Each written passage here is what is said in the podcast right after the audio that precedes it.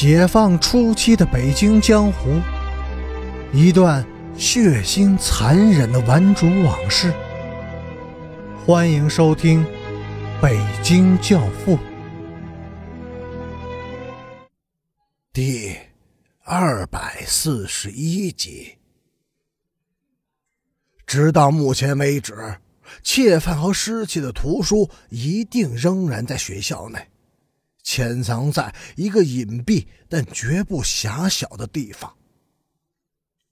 为了抓获窃犯，袁一平做了极其周密妥当的部署。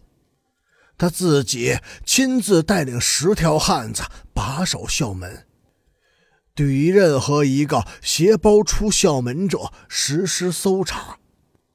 另派保卫组骨干成员组成五个精悍的搜索分队，监控围墙，并对全校所有的房间和一切角落进行彻查。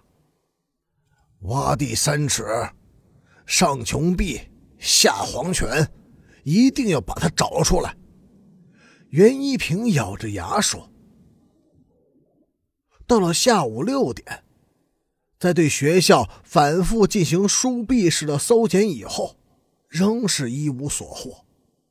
图书和窃犯像烟似的消失的无影无踪。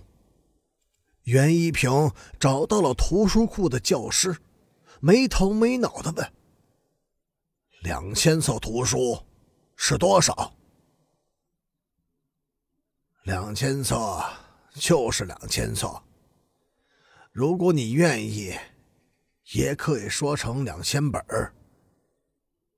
不，我是问应该怎么理解这个数量概念。一座小山。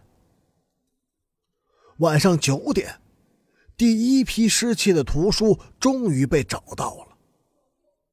保卫组的一个女同学在上厕所时发生了一点意外。蹲了一会儿以后，他才突然意识到自己来了月经。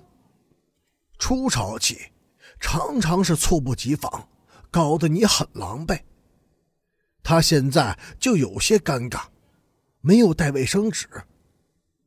他窘促慌乱的半站起身，前后左右毫无目的的张望，于无奈中想随便找点什么东西应付过去。完全是无意识的，他发现了纸篓里隐藏着几本书。这是收缴回来的第一批失窃图书，也是唯一的一批，仅四本。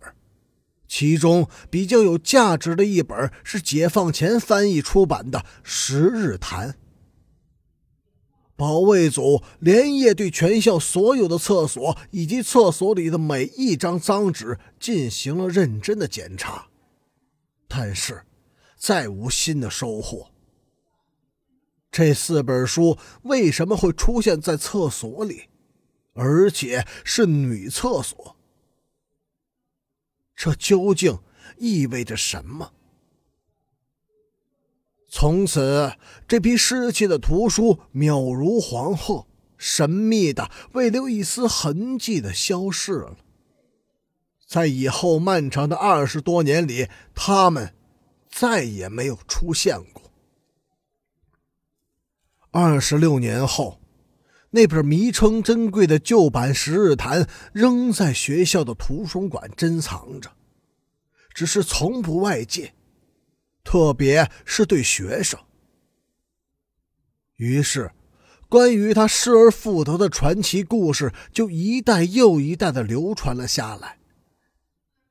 现在的学生称这本《十日谈》为“月经版”。以后，学校对失去了精华的藏书室再无心防卫，保卫组后来也因此而元气大伤。藏书室也跟着相继遭到了多次的扫荡和洗劫。到动乱结束时，青年湖中学文革前所馆藏的图书已经荡然无存，月经本图书成了硕果仅存的几本。在夏香林走前的那个夜晚，也就是他生命最后的一个夜晚。袁一平是在教学楼五楼的藏书室度过的。